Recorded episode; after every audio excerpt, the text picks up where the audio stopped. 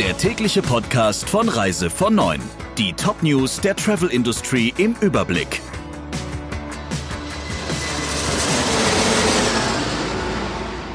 Mit Friederike Breyer. Schönen guten Morgen.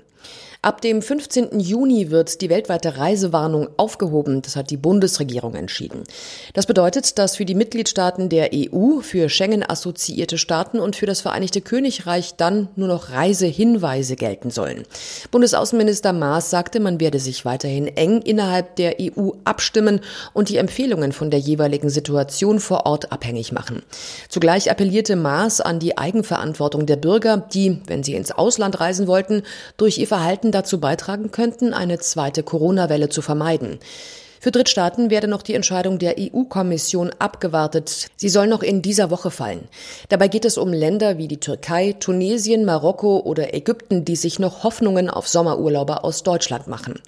DRV-Hauptgeschäftsführer Inger pochte im Gespräch mit dem Deutschlandfunk darauf, dass Maas möglichst schnell den Blick auf das außereuropäische Ausland richten sollte. Die geplante Aufhebung der Reisewarnung sei nur ein erster Schritt. TUI hat sich mit Boeing auf ein Maßnahmenpaket verständigt, mit dem die Folgen des Ausfalls des Flugzeugtyps 737 MAX ausgeglichen werden. Das hat der Reisekonzern mitgeteilt. Damit werde ein großer Teil des Schadens abgedeckt. Außerdem gibt es ein Guthaben für künftige Flugzeugbestellungen. Zahlen nannte TUI nicht.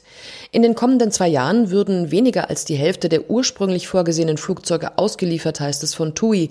Das kommt dem Unternehmen aber entgegen. Es plant, die eigene Flotte der fünf europäischen Airlines wegen der Corona-Krise zu verkleinern. Im März 2019 war für die 737 MAX nach zwei Abstürzen ein weltweites Flugverbot verhängt worden.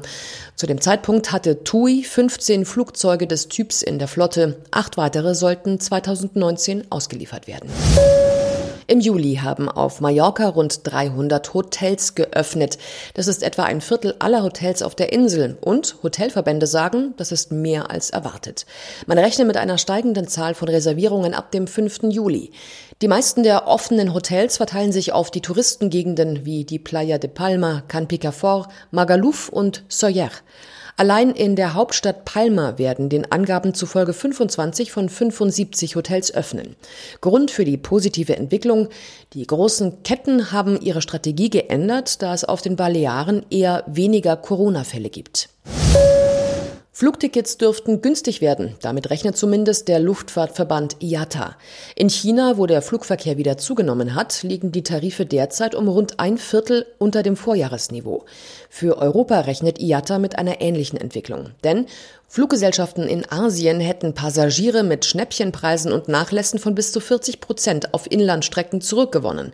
Insgesamt liegt der Flugverkehr laut Luftfahrtverband noch um 73 Prozent unter dem Niveau des Jahresbeginns. Ende April sei nach den aktuellen Analysen bei allen Flügen inklusive Frachtmaschinen der Tiefpunkt gewesen. Während der Frachtverkehr zum Teil fortgesetzt wurde, brach der Passagierverkehr um 98 bis 99 Prozent ein. Wie sicher sind türkische Hotels und Restaurants in Sachen Corona? Künftig will das der TÜV Süd in Zusammenarbeit mit der Regierung der Türkei prüfen. Mitarbeiter der Prüfstelle werden unangekündigte Besucher abstatten und dabei eine Checkliste durchgehen, die schon auf der Seite des Tourismusministeriums einsehbar ist. Auf rund zehn Seiten geht es dann um Hygiene in Küchen, Toiletten und Hotelzimmern und beispielsweise auch darum, ob Tische mit Wegwerfservietten ausgestattet wurden. Gastronomen und Hotels können sich freiwillig am Programm für sicheren Tourismus der Regierung beteiligen und mit dem TÜV-Siegel werben. Das berichtet das Redaktionsnetzwerk Deutschland. Soweit unsere wichtigsten Meldungen im Überblick. Der Reise von Neuen Podcast in Kooperation mit Radio Tourism. Mehr News aus der Travel Industry finden Sie auf reisevon und in unserem täglichen kostenlosen Newsletter.